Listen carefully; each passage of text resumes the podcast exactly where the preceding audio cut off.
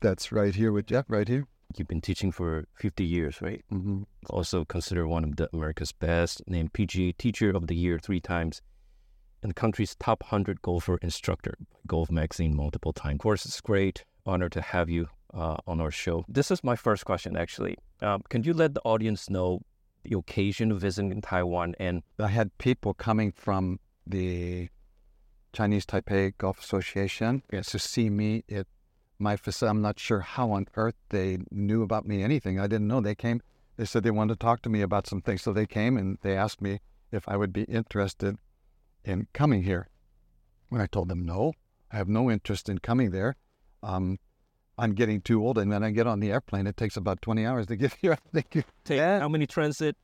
uh, two or three or four, so at least 20, I don't know more than 20 hours to get here. So there's so many teachers better than me. I can give you some names out there that are wonderful teachers, and uh, you can attract some of those teachers, and they can go and help your kids and that sort of thing. That's the way that went down.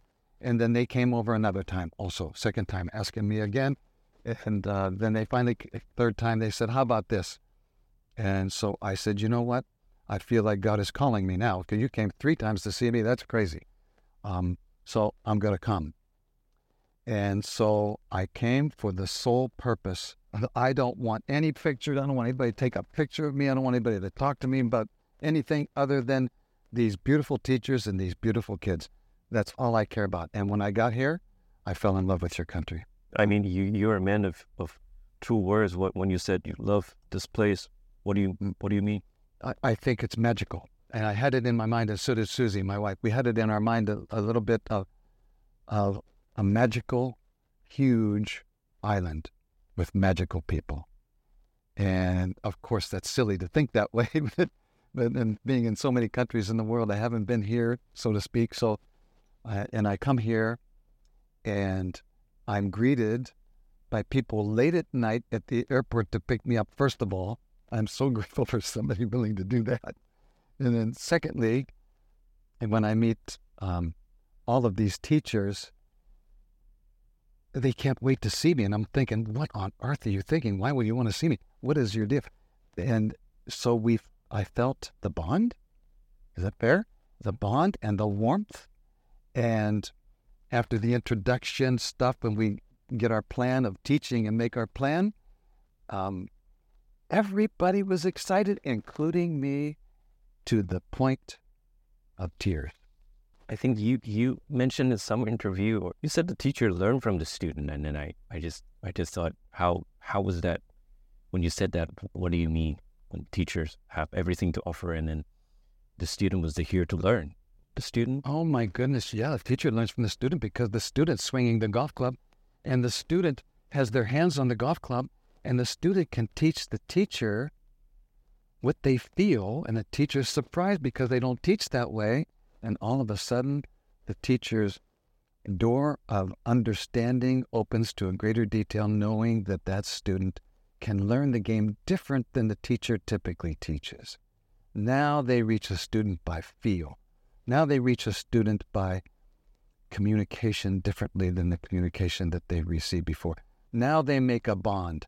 And uh, an interesting thing about the bond a, uh, a teacher may not be the perfect teacher for the student who's becoming famous. So the student gets to become very good, and then the mother and father hire another teacher because the other teacher has a little bit more fame and notoriety, and that student's game goes downhill because the other teacher knows everything about that student.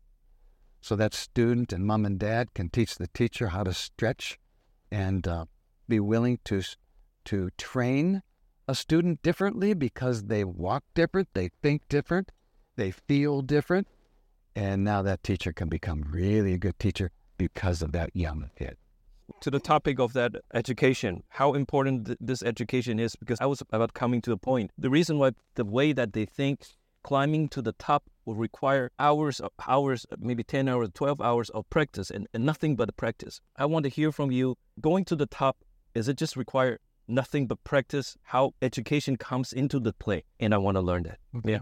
Well, Jeff, this is a very interesting topic if you think about it. There are players that come up in the old school of playing that the Lee, Lee, Lee Trevino type of players and the Ben Hogan type of players that put an awful lot of time into their practice. But by the way, they still went to school, in case you're interested. So they did realize even back then that the education is much more important than the golf. And there's nothing wrong with, and I teach my kids to become players. You're going to have to put in a lot of time to be that. But your priorities in life can't be golf and then other things.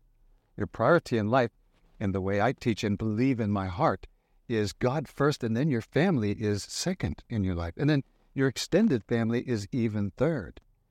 And then your friends maybe even be before this, but golf plays a role at the maybe the fifth or something like that as far as the the time limit is concerned. Another thing too about golf that most parents don't understand, there is a practice where you work so hard in practice and you keep on practicing so you go past the point of no return and you actually go back the other way from all that work that you put in. So there is a, a maximum benefit portion time. And when you reach that time, and you have to know what that time is, but when you reach that time, you're done for the day. Now you can grow into the next day. But if you go past it because your mom or dad or in your own self thinks that that the more time I put in, the better I will play, is absolutely not true. When you said about the priority, um, God first and family and and all that, um, that is certainly supporting this young athlete when maybe when you grow to a top professional level. But during this time, when he, like you said, he need to put in enormous amount of time into this, so naturally this education or or family or mm-hmm. believe get crowded out. Mm-hmm. I hear you talk about the master plan on almost every area of a upbringing of a, a, professional, which comes first, and then how, how that plays into a professional S-list life. Mm-hmm. I could do that, and, and that's about 30 questions. Let's start with this. To be a significant person yeah. in life, mm-hmm. you have to do something for other people, not for yourself. If you're a significant person, you're making impact in someone's life. So how can you make impact in someone's life if you spend the whole day out there whacking golf balls? How can you influence your mom and your dad for goodness and things like this and your friends and people. So that is way more important than golf. However, being a golf instructor of many, many, many wonderful, wonderful tour players and, and amateurs that really love the game of golf, they had to come up with a system, a plan for every little area and not just I have to practice my putting today. I'm going to work five hours on my putting today, and tomorrow I'm going to work on my bunker game five hours. They have to come up with a plan that is beneficial and really impacts their game in all areas for good. So that plan has to be developed, and, and we can't develop that here in this little podcast, that's for sure. Mm. But without a significant life, in my humble opinion, you're wasting your life. And by the way, life is way bigger. Your purpose of your life is way bigger than a golf ball, way bigger. Uh, not to say I want my students to practice better and smarter and all these things than than any players out there so that they can reach their full potential. But you can't reach your full potential going wild with the golf game and thinking that I, my hands are bleeding more than another guy's hands and hitting golf balls. It's not going to make any difference. I love what you said. You're actually going to go backwards. So, with that said, what is the purpose of my life? So, you have to set down some good, solid, basic foundational goals of what I want out of my life and what I want out of my golf game and then come up with the plan inside of that that doesn't go so crazy that you can't have life itself. Your life is stuck. And then and some of these things happened to me in Korea when I taught so many years in Korea. Um, that most of the parents in Korea, their kids don't really spend time in school, um, and that and they feel like that gives them a chance. But how many of the kids? Let's say I teach 500 kids. How many of those kids are actually going to be make enough money in tournament play to feed their families. And it's such a small thing, and it's sometimes it's even a lucky thing.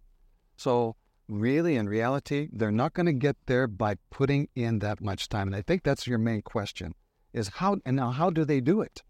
And that's another question in itself. If we ask that question, I think we'll just have a longer podcast. That's so good. When you also talk about teach with not just a golfer, not just a learner, but with a parent, even the grandparent. I remember you saying that. It seems to me that teaching and learning and then growing. This is a community work almost uh, to have a bunch of people working together. How important is parent in this role besides pushing their kids to you know just practice more? Yeah, uh, a parent needs training how to raise their kids. Uh, not in home. I don't want to get in the way of home. However, I do get in the way of home. Is they have to learn what is good for their kids and what is not good for them. What conversation is good for their kids to grow their game, what conversation is not good for their kids. And a lot of times in the interview, my interviews are an hour and a half to two hours long before I decide and before the parents decide whether they want to have the training from me.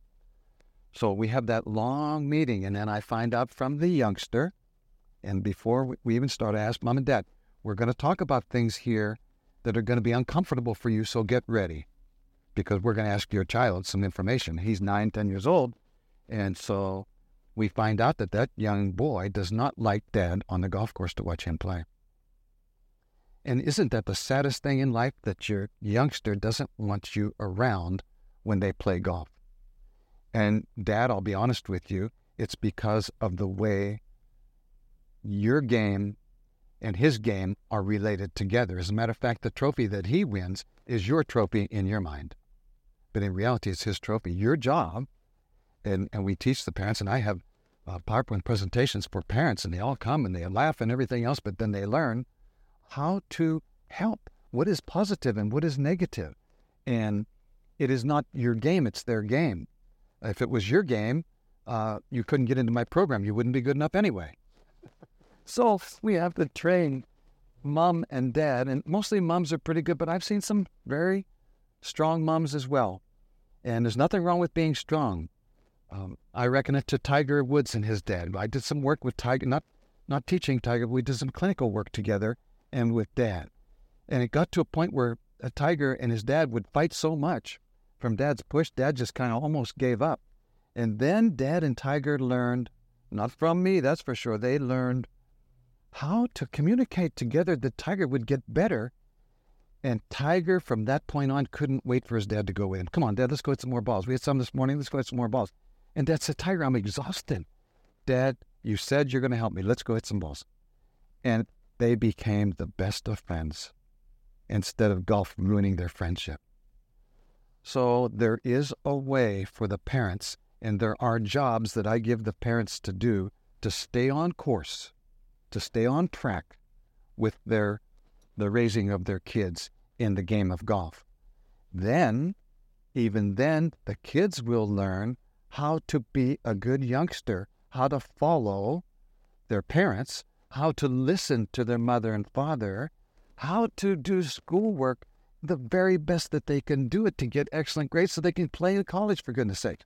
So it just goes on and on. And, and most parents will tell me that Joe, since he's been taking instruction from you, he's become a nicer child.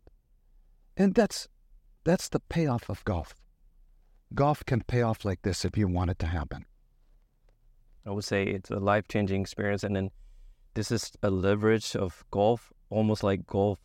If you play it the right way learn the right way, it's also changing your life. That's, that's how I that's how I see it. Oh, there's another question. I'm curious as a as a sports fan, I'm curious about one thing comparing the process of climbing to the top, as you said, doing things rightly and, and with God's blessing and your talent, your hard work, you go to the top.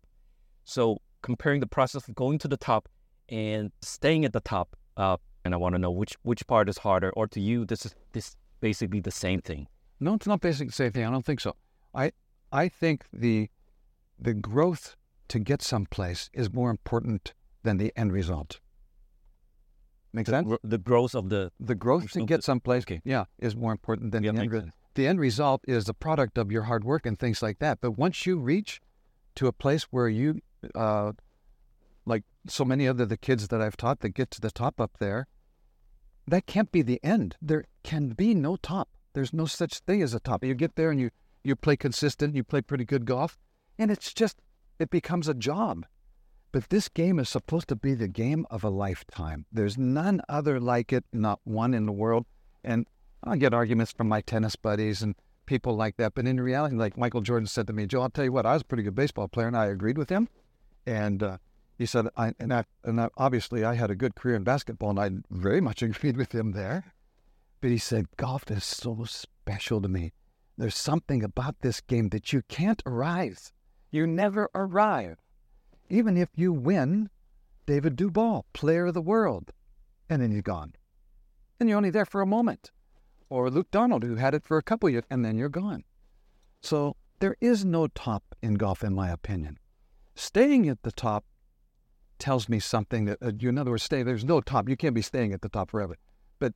Reaching to a final destination and playing consistently, maybe the rest of 10 more years, consistently, that's, I guess, what you're saying is the top.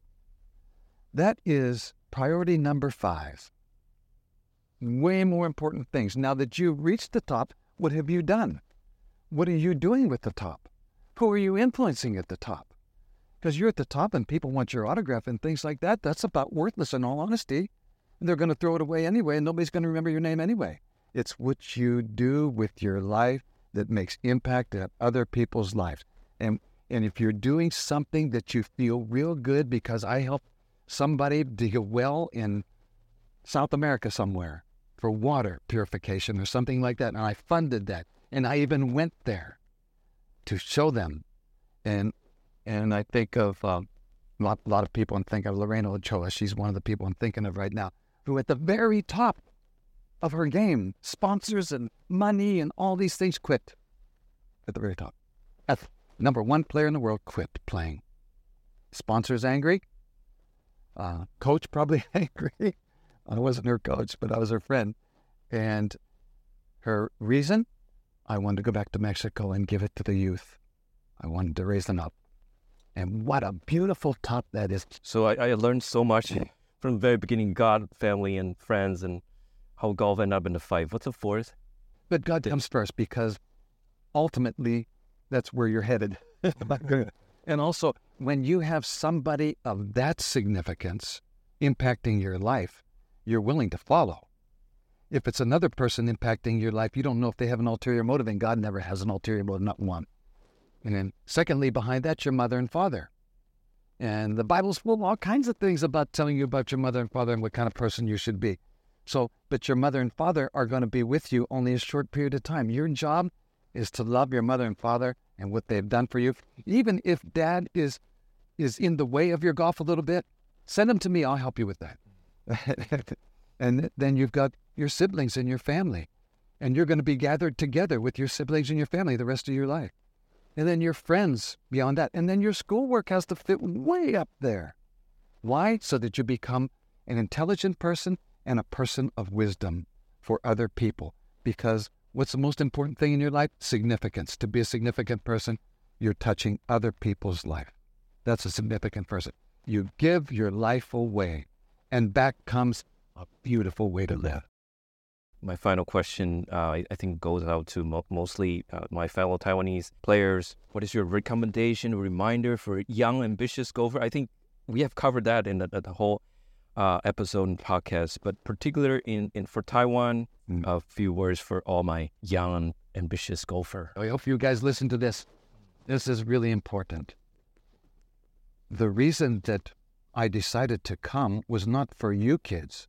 The reason I decided to come was for those that are speaking into your life, your teachers. That's the reason I came. And, and I have no ulterior motive to come except the warmth of these teachers.